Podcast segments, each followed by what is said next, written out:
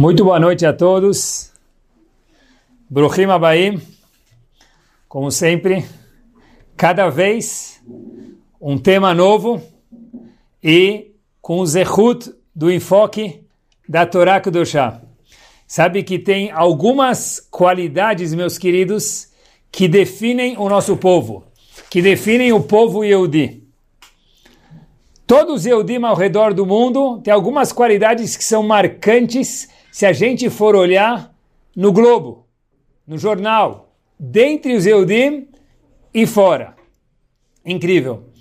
Eu vou começar com uma história que uma pessoa que escuta o Shiur, não conhece ele muito bem, mas uma vez veio me encontrar e me contou o seguinte episódio. Falou, Rav, eu escuto o seu Shiurim e queria te contar um episódio que eu tenho certeza que o senhor vai usar em algum momento. Chegou o momento de usar o episódio é o seguinte, no meu shiur eu falo para todo mundo, nada se perde, toda informação que eu escuto boa, nada se perde, tudo se transforma algum dia em um shiur. Ele me contou, olha, eu fui para a história 100% verdadeira, só não vou dar muitos detalhes. Melech dvaro. Eu fui para um bairro um pouco distante daqui de Higienópolis, e a gente foi com um grupo distribuir comida para algumas pessoas de baixa renda. E a gente foi todo mundo num grupo junto. E falaram para a gente, olha, não se distancia porque aqui o bairro, no português, claro, é barra pesada. A gente tinha uns dois kits de comida sobrando.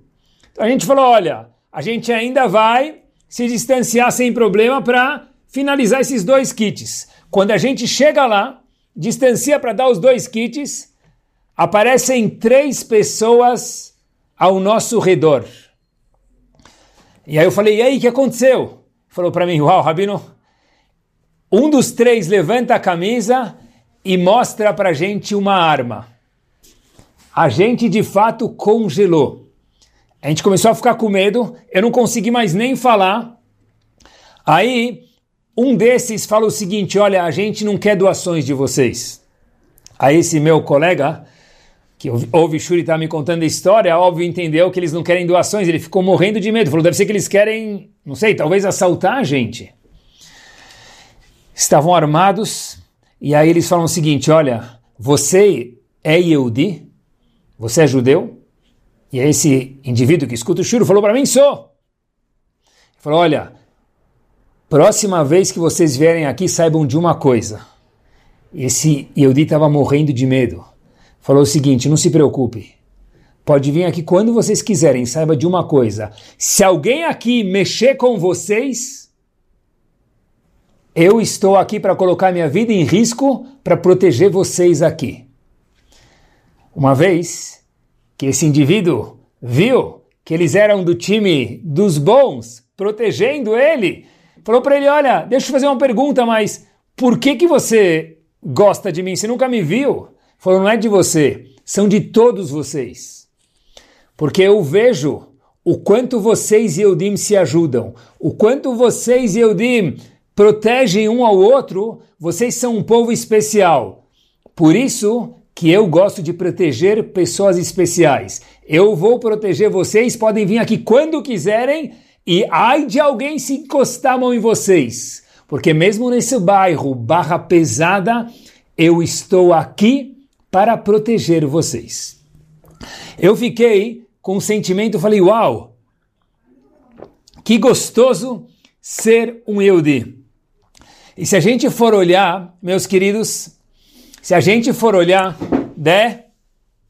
Se a gente for olhar, a gente percebe algo muito interessante. A gente percebe que o povo Yehudi tem um dos dons. Um dos dons do povo Yehudi é o fato que ele pode participar com outros. É a bondade do povo. O Hesed que existe dentro do nosso povo, meus queridos, em qualquer lugar do mundo, é algo impactante.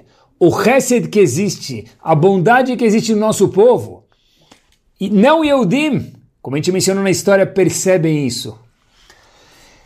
Esse Hesed, essa bondade, é só a gente olhar ao redor do mundo quantas instituições, sinagogas, mikvaot, yeshivot, instituições de caridade, inúmeras, ninguém sabe o número, Baruch Hashem, porque são tantas que não dá nem para contar. Todas essas dependem do resto da bondade de nós, Yehudim, que moramos e vivemos, cada um de nós, a nossa vida. Esse Hesed, ele provém dos genes que nós temos, cada um de nós tem. Cada um que está escutando agora o Shiur tem os genes dos avós, Avraham, Yitzhak e Yaakov, em especial no Shir de hoje, Hesed, Avraham Avino, que foi o um e o pilar de Hesed, de bondade no mundo, e que fazem com que o nível de doação monetária, falando hoje mais especificamente de tzedakah, dentro de Hesed, tzedakah, caridade, o nível de doação do povo Yehudi ao redor do mundo, queridos, é algo ímpar, único, exclusivo, comparado com todos os outros povos do mundo. É isso mesmo. Eu queria começar esse assunto de Chesed e afunilando um pouco mais, especificando um pouco mais de Tzedakah hoje, o seguinte. Eu queria dar com vocês hoje um passeio na máquina do tempo. Bem-vindos à máquina do tempo. A gente vai entrar, meus queridos, na máquina do tempo e atrás, voltar alguns anos. Todo mundo vai ficar mais jovem ainda. A gente vai dar um passeio em Sdom a famosa cidade de Sdom, as cidades, o complexo de Sdom e Amorá. Todo mundo conhece a história. Eu vou tocar na história e queria fazer uma pergunta que talvez a gente nunca tenha pensado nela. Como já que a Torá é tão bárbara e tão master e tão infinita, sempre tem alguma coisa para aprender daquele episódio que a gente já conhecia. Vamos lá. Sdom, meus queridos, se a gente for observar, Parashat Bereshit, Sefer Bereshit, melhor dizendo, a gente conhece que Sdom virou museu. Sdom cessou de existir. A cidade de Sdom, o complexo e as cidades ao redor pararam, não existiram mais, desapareceram do mapa útil do mundo. E a pergunta é por quê? Óbvio que muito disso a gente já ouviu falar. Por exemplo, Dizem nossos sábios, tudo escrito isso nos Midrashim, nos nossos comentaristas. Alguém chegava em Sdom, faltou um pouco de sal. Ah, não quero descer comprar na lojinha do lado, a lojinha do lado está fechado. Ia procurar no vizinho sal, que acontecia? Olha, aqui em Sdom nós temos uma regra. Não fazemos bondade, a gente não empresta nada, nem para vizinhos, nem um pouquinho de sal. Sério? Não. Visitas? Receber visitas em Sdom? Crime capital. Impossível, proibido. Um dos dez mandamentos de Sdom era não receba visitas. Não faça bondades. Será que a gente podia fazer um carpool? Levar as crianças para a escola, eu levo segunda e quarta, você leva terça e quinta. Assim a gente se divide. A verdade é que o seguinte, meus queridos, não tinha carona em Sdom. Sal, proibido emprestar. Dormir na minha casa, não existe. Dar carona, não existe, meus queridos. Interessantíssimo isso. Agora, prestem atenção. A pergunta que eu gostaria de compartilhar com vocês, tudo isso é lindo e é bonito quando a gente escuta isso na escola, a gente tem 5, 10, 12 anos de idade, 15 anos de idade. Um pouquinho mais velho, eu queria compartilhar uma pergunta com vocês sobre as pessoas de Sdom. Primeira coisa é que isso me interessa no século 21, se eles emprestavam sal em Sdom ou não, se eles davam carona em Sdom ou não, ou qualquer outro assunto em Sdom. Who cares? O que, que muda para mim isso? Mas mais ainda, meus queridos, é o seguinte: as pessoas de Sdom eram, foram chamados na Torá de Hataim, pecadores. Porém, a Torá não conta em nenhum momento que eles eram bobos, tolos ou incapazes intelectualmente? Então a pergunta que me vem à mente eu queria compartilhar com vocês, espero que incomode a gente, até que a gente responda, é o seguinte: como assim? As pessoas de Sdom eram muito sábias. Eram perversas, mas sábias. Tem alguma lógica atrás do racional deles de proibir carona, proibir emprestar o sal, proibir, por favor, eu quero te ligar, me dá um minuto da sua atenção, do seu tempo. Alguma lógica da proibição de fazer bondade em Sdom? Porque eles eram Erechaim, perversos, mas eram muito sábios. Qual é a lógica? E o que isso vem ensinar para a gente hoje, aqui e agora? Queridos, acho que tem uma pérola aqui, pérola não, diamante, porque é mais especial. Algo aqui espetacular. É o seguinte. Acompanhem comigo. Alguém vem em Sdom e pede sal, proibido emprestar. Uma segunda vez, pede de novo um favor. É proibido fazer o favor. Na terceira, quarta vez, como a pessoa vai se comportar, meus queridos? Pronto. Vai se virar de outro jeito. Não vai mais pedir favor porque sabe que aqui em Sdom não se faz favor. Olhem só que racional brilhante haviam as pessoas de Sdom. Racional, maravilhosa e brilhante. Apesar que errada, mas brilhante. As pessoas de Sdom falaram o seguinte: se ninguém ajudar ninguém, nós teremos uma sociedade autossuficiente. That's it. Porque se ninguém ajudar ninguém, todo mundo vai aprender a se virar sozinho. O que, que tem melhor do que isso? Imaginem só no mundo de hoje: desemprego, índice zero.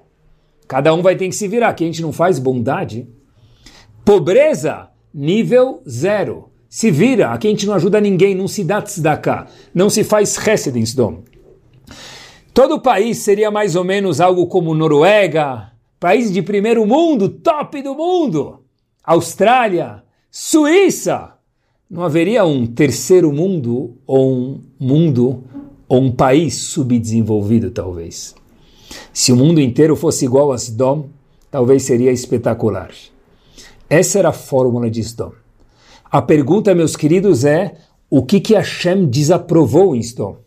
Politica, politicamente falando, Sdom teve uma ideia maravilhosa, bárbara, intelectual, ótima, se você não se virar, você tem mais uma opção, se vira. E se não se virar, tenta se virar de novo, Habib, porque aqui ninguém vai te ajudar. Então, para morar em Sdom, tinha que ser alguém autossuficiente. Qual o problema de Sdom? Sdom seria talvez algo compatível. Eu sei que a gente tem algum ouvinte na Suíça, mas não fiquem ofendidos. Mas uma Suíça da vida hoje. Qual o erro de Sdom? O que Hashem desaprovou nessa conduta? É o seguinte, meus queridos. Essa mesma questão consta no Talmud. Uma vez, um personagem que tem um nome bastante diferente, chamado Turnus Rufus. Tentem repetir comigo. Turnus Rufus. Chegou para Rabi Akiva e falou para ele o seguinte: Rabi Akiva, você vem dizendo muitas vezes, e é muito famoso, que Deus, a Kadosh Baruch Hu, ama os aniim, ama os pobres. Olha, se ele ama tantos pobres, deixava eles não serem pobres. Boa questão, diz Turnos Rufus, que a Kadosh Baruch Hu ama os pobres, então que eles não fossem pobres. Rabi Akiva respondeu algo que nos ajuda em Sdom e nos ensina algo impactante para o século 21. Rabi Akiva disse o seguinte, a razão que existem anim no mundo. Obviamente que a Kadosh Baruchu tem as contas dele e tudo tem uma razão. Mas a razão que existe também, que existem anim no mundo, pessoas que têm uma necessidade econômica, é para salvar, disse Rabi Akiva, aqueles que doam do Gehinom, do lugar desagradável. Assim consta nos Chachamim. Agmará diz no Tratado de Baba Batra, na página 10a, o seguinte, diz o Talmud. Efes kilo yebecha O Pasuk diz, olha, nunca vão faltar pobres no mundo. Olha que interessante. Mesmo na época que chegar Mashiach, que chegar Geulah, que o mundo chegar no estádio de, de perfeição, peraí, uma coisa no mundo vai ter que ter. Disse Rabi Akiva o quê? Anim, pessoas necessitadas economicamente. Mas por quê? Porque disse Rabi Akiva, mais do que o doador faz para aquela pessoa que está recebendo a doação, o doador ganha mais do que quem recebe. Por quê? Porque quem recebe usa os bens e o bem termina, o valor termina, o zehut, o mérito do doador fica para sempre. Assim consta no Midrash Rabbah, no Sefer Vaikra. Mais do que a gente acha quando eu dou para alguém, estou fazendo um favor gigante para ele. De fato, sim, está, e o mérito está computado. Inquestionável. Mas maior o zehut de quem doa, que é algo eterno, do zehut de quem recebe, que é algo finito. Procurem, pessoal, no Google, ou no nosso shiur, no Rav Google. Digitem no Rav Google Jewish Donations Estava preparando o shiur, fui dar uma olhadinha, eu digitei Jewish Donations, doações judaicas. E aparece lá, talvez no primeiro ou segundo site que aparece, incrível. O valor nos Estados Unidos, doado pelos Eudim, óbvio que é uma média isso, por pessoa por ano, 2.526 dólares por pessoa por ano, esse valor disparado de doação é maior do que qualquer outra religião dos Estados Unidos. Falei dos Estados Unidos porque a pesquisa aconteceu lá. Provavelmente, se procurássemos em outros lugares, teríamos a mesma ou similar o mesmo resultado. O povo Yehudi é conhecido pelo Hesed. Meus queridos, o furo, o erro de Sdom foi que de fato, talvez, talvez, nem sei, criaria uma geração, uma situação, um Sdom autossuficiente, um mundo de primeira, uma Noruega, uma na Austrália, uma Suíça. Porém, a Kadosh Baruch disse, mas espera aí. E, e o mérito de quem mora em Sdom? Da onde vai ser acumulado? Se não houver Hesed, não houver bondade, não houver no Shur de hoje, Tzedakah, os habitantes de lá não têm uma raison d'être, porque é um dos pilares do mundo, que o mundo se sustenta, é o Chesed, e no Shiur de hoje é Tzedakah. As pessoas de Sdom eram sábias demais, porque a Kadosh Baruch nunca falou que eles não eram sábios, mas eram Rechaim, porque estavam pensando só numa sociedade perfeita, mas tolos, porque não pensaram, meus queridos ouvintes, no Zehut que nós seres humanos Yehudim precisamos ter. Um zehut ímpar que o povo Yehudi já tem, já é no mundo isso, de participar, doar, abrir a mão para outras pessoas. E sempre que falo sobre esse subject, sobre esse assunto, me aparece na cabeça uma história que eu escutei do meu Rosh Hashivah, da dele mesmo. E eu nunca esqueço essa história queria compartilhar com vocês e acho que vocês não vão esquecer também. Uma das pessoas que eu gostaria de ter o mérito de ter conhecido na vida era Shimon Schwab. Estudei com o neto dele, mas nunca conheci o avô. Um dos Rabanim que estudou com Rav Yerucham Dimir na Europa e depois foi Rav por alguns, muitos anos em Washington Heights, em Nova York. Rav Shimon Schwab tem uma história muito interessante. Rav Shimon Schwab disse que ele nunca interrompia o shiur dele, ele nunca interrompia o shiur dele por nada. A secretária sabia que não podia passar nenhum telefonema durante o horário que ele estava dando o shiur. Shimon Schwab estava dando o shiur, toca o telefone uma vez, ele levanta e coloca debaixo, abaixa o gancho de novo, duas, três vezes ele desliga o telefone, na quarta ele fala, minha secretária sabe para não me passar nenhum telefonema, deve ser algo importante. Ele atende e a secretária fala, Rav, desculpa incomodar o senhor. Eu sei que o senhor detesta ser incomodado e eu entendo perfeitamente. Só que nós temos um problema. Tem uma pessoa que frequentou pouco aqui, à comunidade do Senhor, mas é um Yehudi, está no hospital e parece que está muito doente. E talvez seja o último, um dos últimos dias da vida dele, ele quer conversar com o Senhor.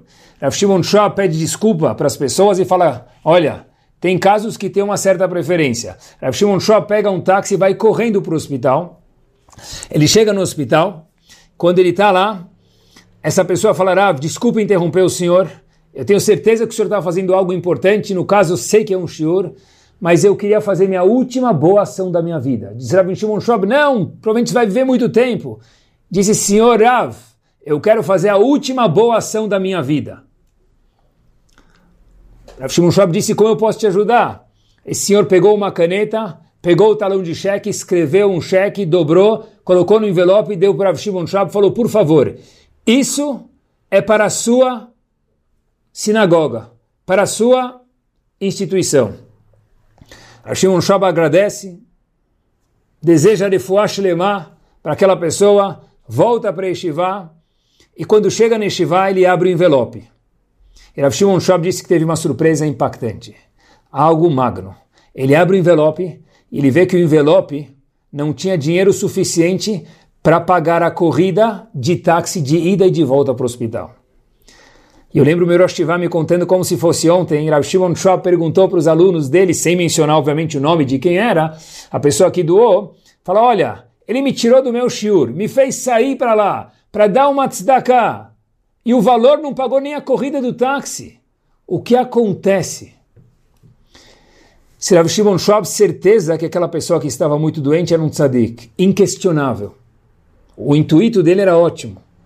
Porém, disse Rav Shimon Schwab, uma pessoa que não tem o hábito de abrir a mão para os outros, quando chegar no último dia bem vivido da vida da pessoa, a pessoa não vai conseguir compartilhar dos bens dele de nada com os outros. Mas Habib não vai levar nada. A pessoa vai embora do mundo, não leva nada, não leva cartão eletrônico, não leva token, não leva o celular, por incrível que pareça, não tem nem Wi-Fi.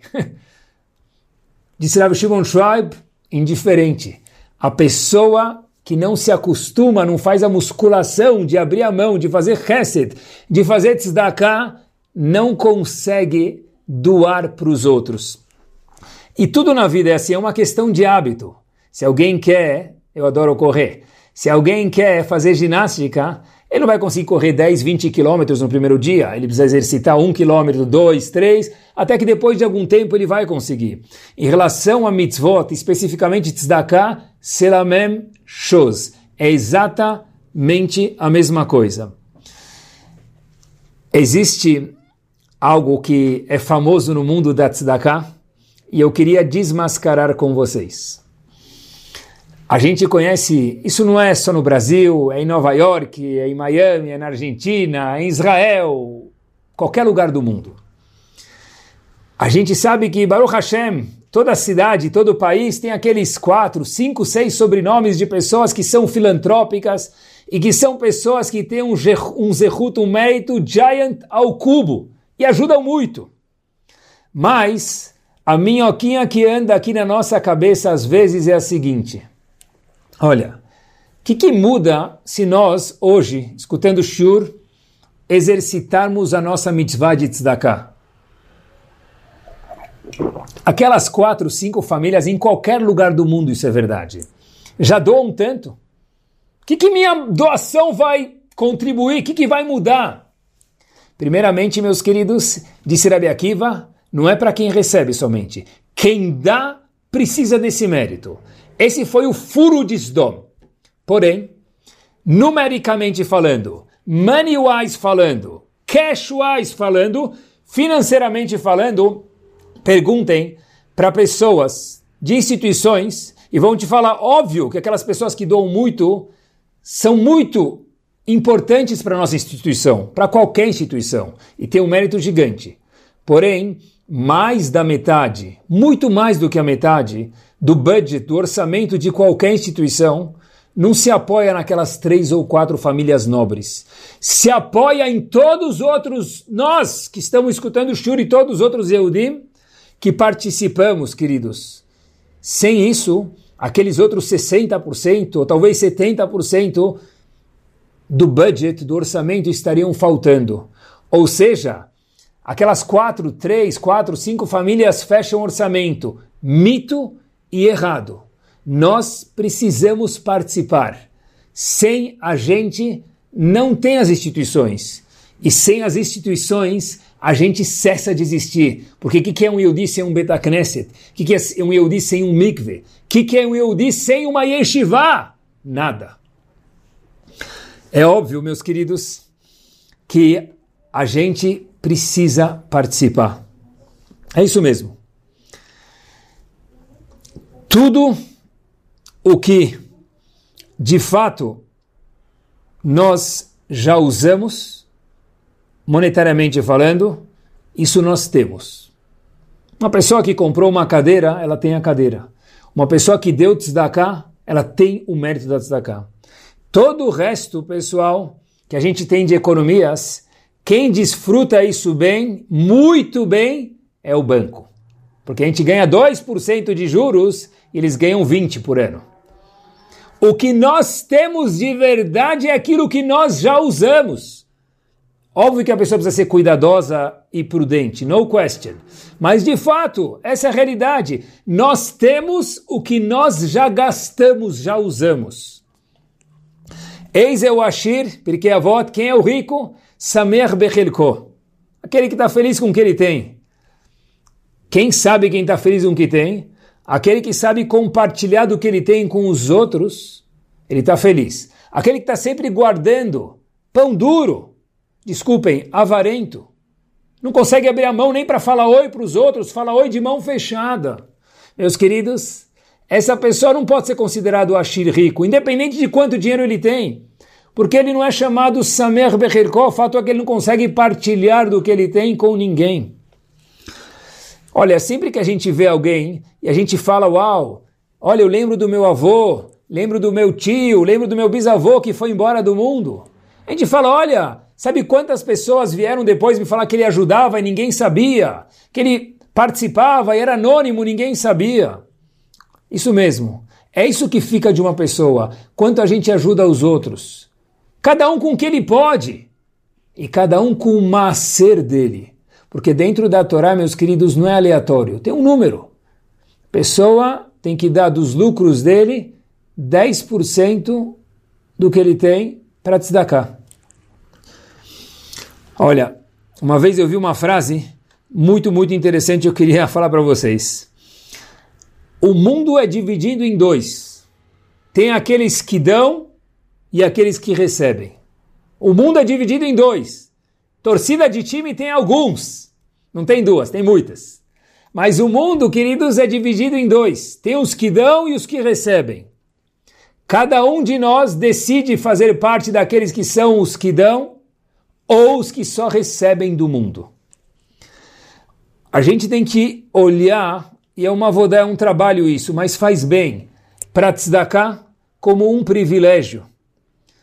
O Kitsur Shulchan Aruch traz uma frase muito forte. Ele fala para gente que uma porta que não abre para pessoas necessitadas, uma mão que não abre para ajudar os outros, uma conta de banco que não abre para partilhar com os outros, essa porta lo aleno vai abrir para um médico. Em outras palavras, diz o Kitzur Shulchan Aruch, a pessoa tem que saber usar aquilo. Usa bem. Aproveita. Deixa os outros felizes também. Se a Kadosh Baruch me fez feliz, distribui. A nossa alegria depende dos outros. A nossa alegria tem que estar os outros alegres junto com a gente. Olha, o que nós demos, lembrem isso para sempre, essa frase.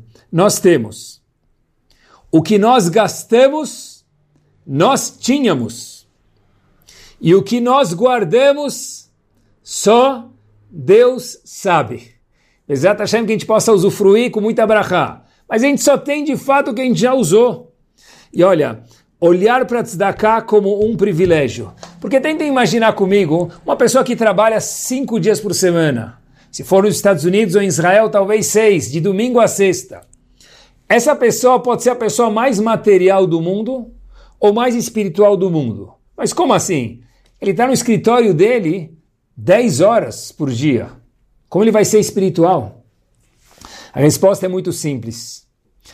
Se eu uso o meu dinheiro do que eu ganhei para cuidar bem da minha família, que também é importante, da minha casa, e eu consigo abrir minha mão conforme as regras da Allahá para os outros, o meu trabalho, em vez de virar algo finito, algo material, se transformou num Betamigdash, na coisa mais espiritual do mundo. Porque o meu trabalho, o meu business, virou parte, eu trabalho e cada parte do meu trabalho vai um pedaço para tzedakah.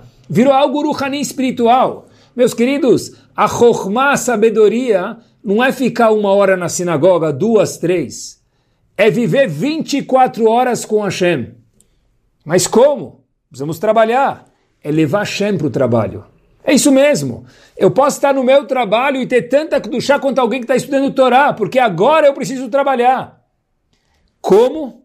Através de partilhar o que eu tenho com os outros. Eu saí de uma pessoa finita para uma coisa eterna. Meu trabalho se transformou em eternidade. Porque o zehut de um real da tzedakah cada um real da tzedakah que a pessoa dá, aquilo ninguém nunca mais tira da pessoa. É isso mesmo.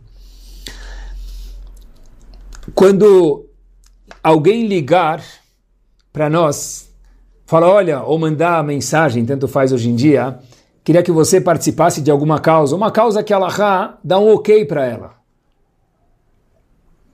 E é importante repetir isso.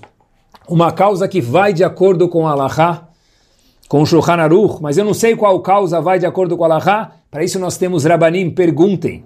Rav Moshe Feinstein sempre dizia que me fazem pergunta de todos os tipos, mikve, kashrut, alachot nida, alachot shabbat. Tem dois tipos de pergunta, diz Rav Moshe Feinstein, que quase não me fazem. Chinuch, educação dos filhos, e tzedakah. Isso as pessoas decidem sozinhos. Mas para isso também tem o Shulchan Aruch, tem um código de leis. Quando alguém ligar para a gente e pedir alguma tzedakah, eu acho que de hoje em diante, um homework para cada um de nós, se eu puder sugerir. Me permitam. Falar para a pessoa, muito obrigado pela oportunidade. Obviamente que ajudar e falar muito obrigado pela oportunidade. Não é ele que tem que me agradecer, eu preciso agradecer ele, porque ele pegou o dinheiro e usou para uma boa causa finita. O meu zehut, o nosso zehut, ele é infinito. Eu tenho que agradecer ele. Foi isso que Rabi Akiva ensinou para gente. Perguntou Turnus Rufus se Hashem gosta tanto dos pobres, por que, que não dá dinheiro para eles direto? Eles não sejam pobres. Se Rabi Akiva, por quê?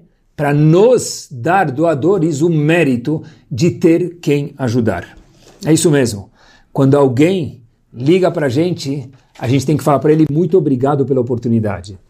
Quando nós damos, nós estamos transformando o nosso patrimônio em algo kadosh, kadosh, kadosh. Kadosh, kadosh, kadosh não é só na hora da Hazará, meus queridos, da Amidá, que a gente fala do chá na sinagoga. Kadosh é quando a gente partilha do que a gente tem com os outros. Isso também é santo, é kadosh. Olha, quando alguém liga, avisa que eu não estou.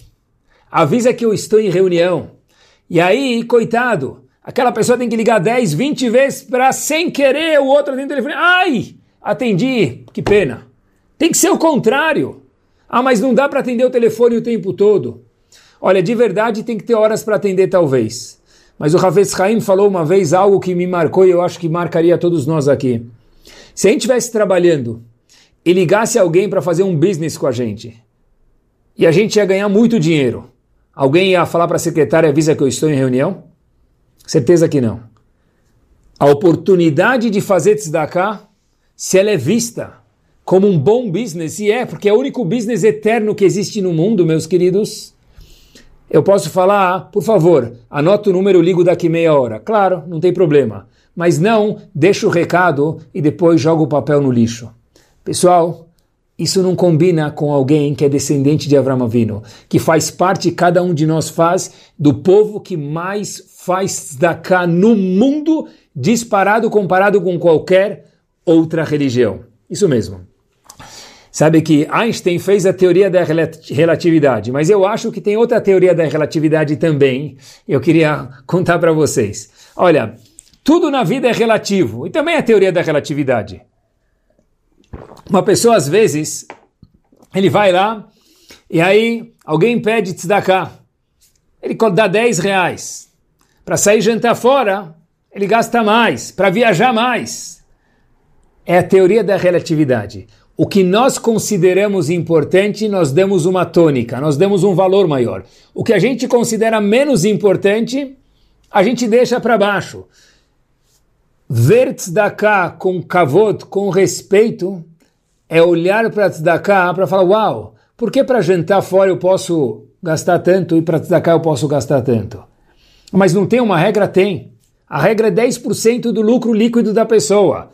Tem diferenças? Tem. Cada pessoa precisa perguntar para o dele, mais uma vez. Mas é uma coisa que a pessoa precisa levar em consideração e não fazer aleatoriamente. Porque, olha, existe algo muito importante.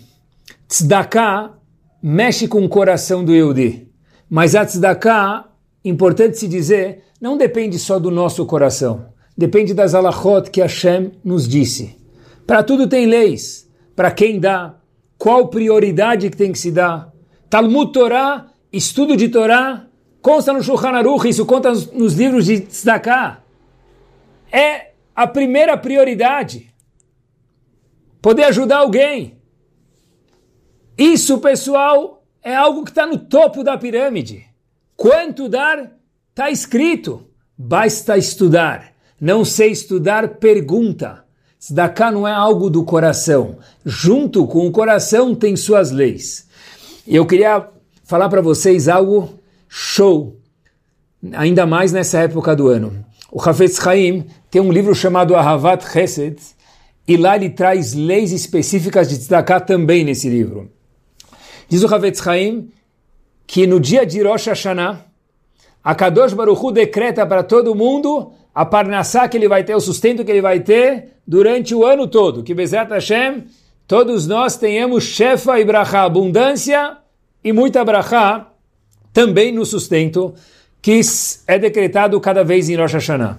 Mas o Havetz Chaim, até aqui a Gemara fala, todo mundo já sabia, mas o Havetz Chaim fala uma coisa a mais.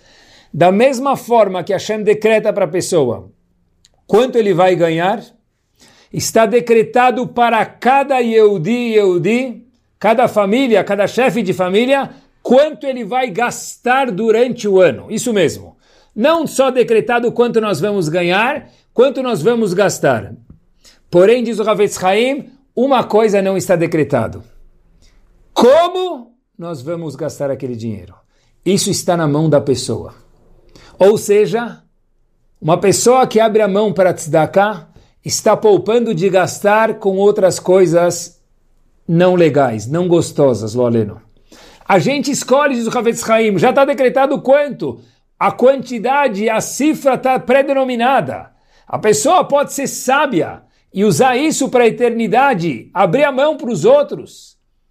E pode também, Loleno, segurar não conseguir escrever um cheque, como disse Rav Shimon Schwab, que não paga nem a corrida do táxi. A pessoa escolhe para o que gastar. Sábio é aquele homem que sabe com o que se gasta.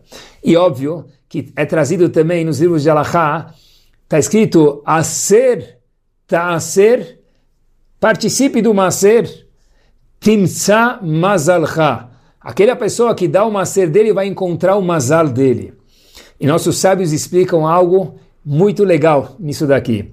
A palavra ta'aser, taf, ain, shiniresh, se nós tirarmos o maaser 10% de cada uma das letras, olha que interessante, ta'aser, a letra taf vale 400, 10% de 400 é 40, mem.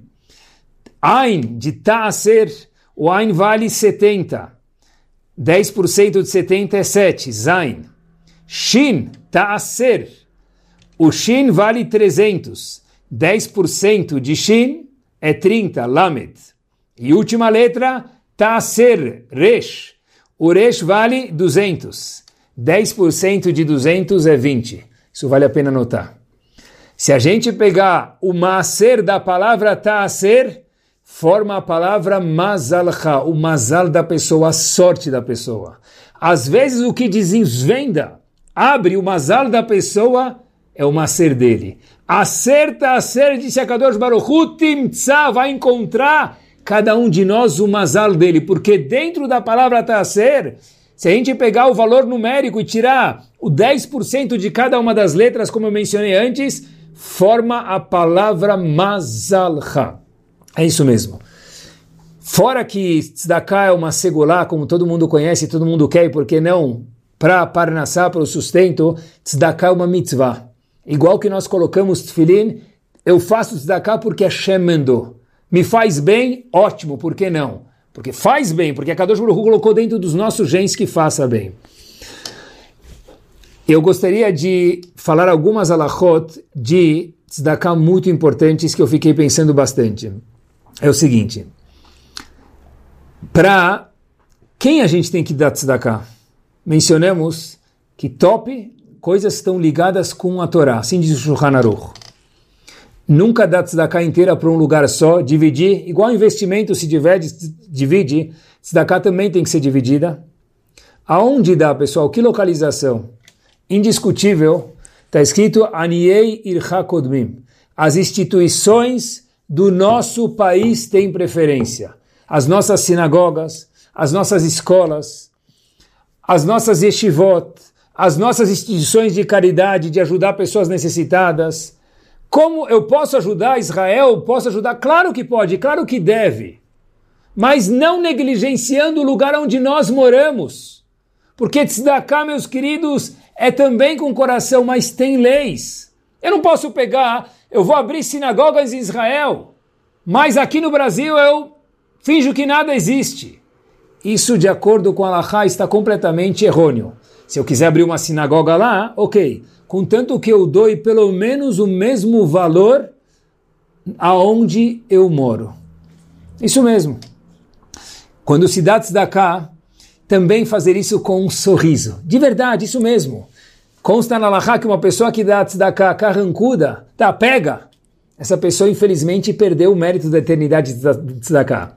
E uma pessoa que dá com um sorriso quadriplicou o mérito dele. É de novo, pessoal, falar para a pessoa obrigado pela oportunidade. Tá aqui, é isso que eu posso dar, esse é meu macer, essa é minha quantia, mas dá com um sorriso. Agradecer o zehut, o mérito de transformar o dinheiro em nitzriut, eternidade.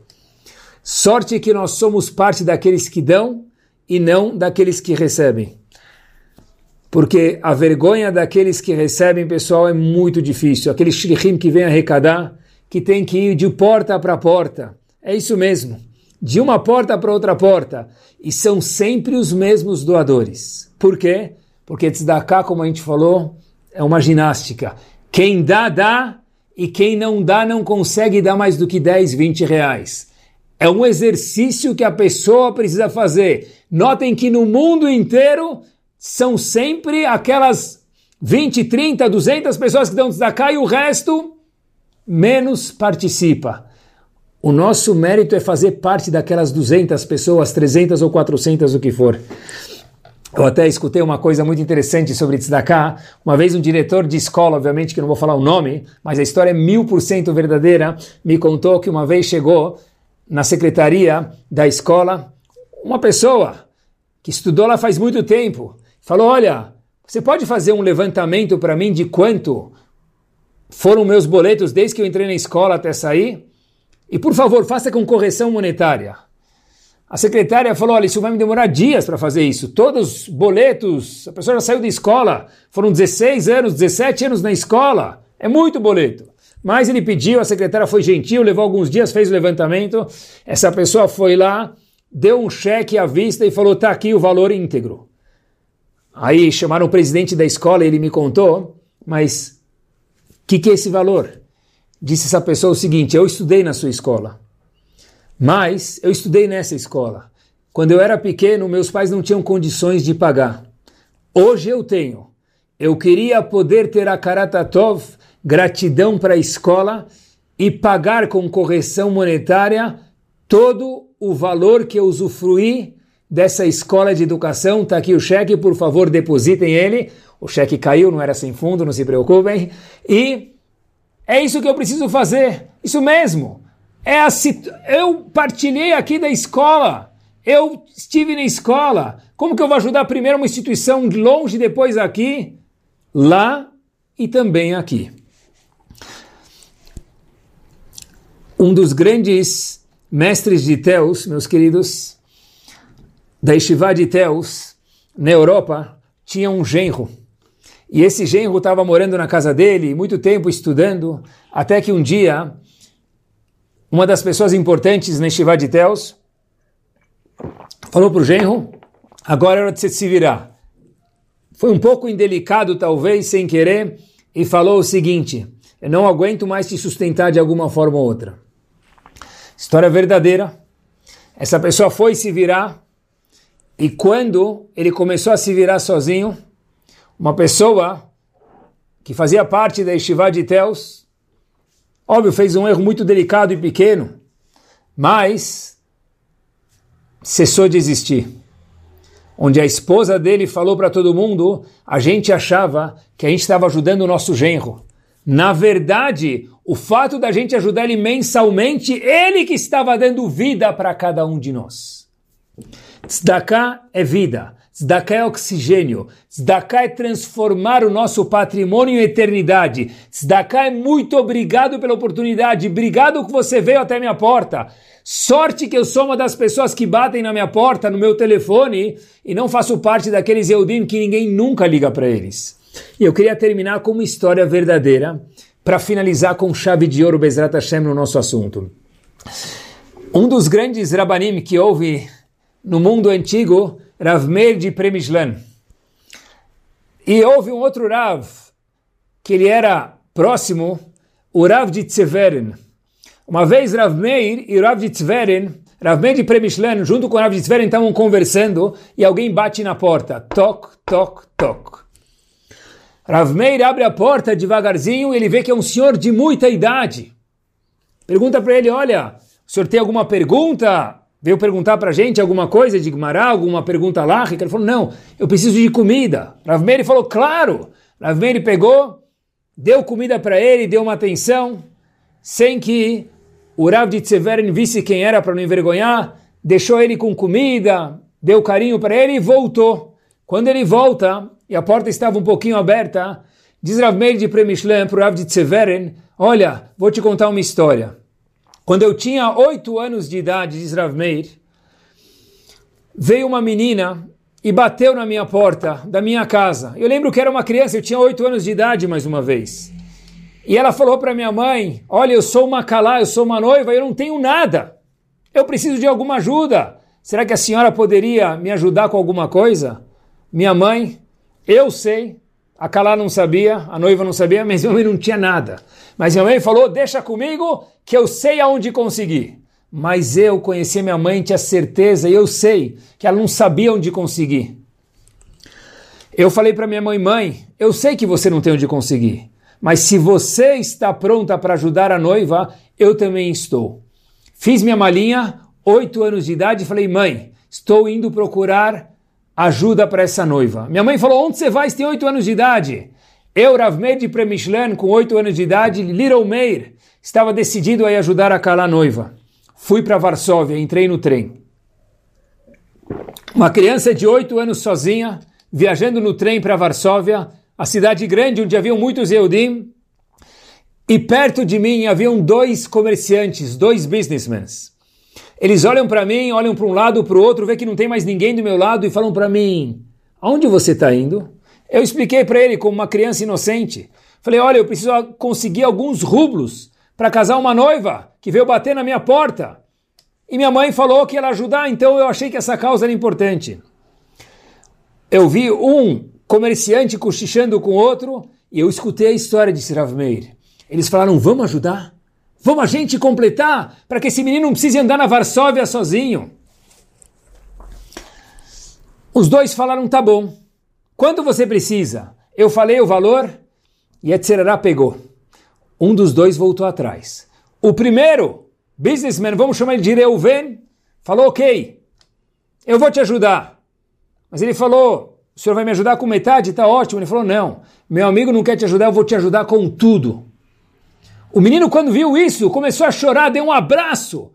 Falou: Uau, como eu vou te agradecer em nome daquela noiva. Olha, eu sei que eu sou uma criança, eu não sei que poder de brachá eu tenho, mas vou te falar uma coisa: que você tenha arihut yamim, vida longa, e ashirut, riqueza. O segundo indivíduo escutou isso e viu a sinceridade da criança na brachá, falou, uau, eu também quero uma brachá. Eu disse para ele, olha, ele me ajudou, ele merece mais. Para ele, riqueza e vida longa. Para você, vida longa. Disse ele riqueza, falou, olha, quem ajuda tem um privilégio maior. Ok.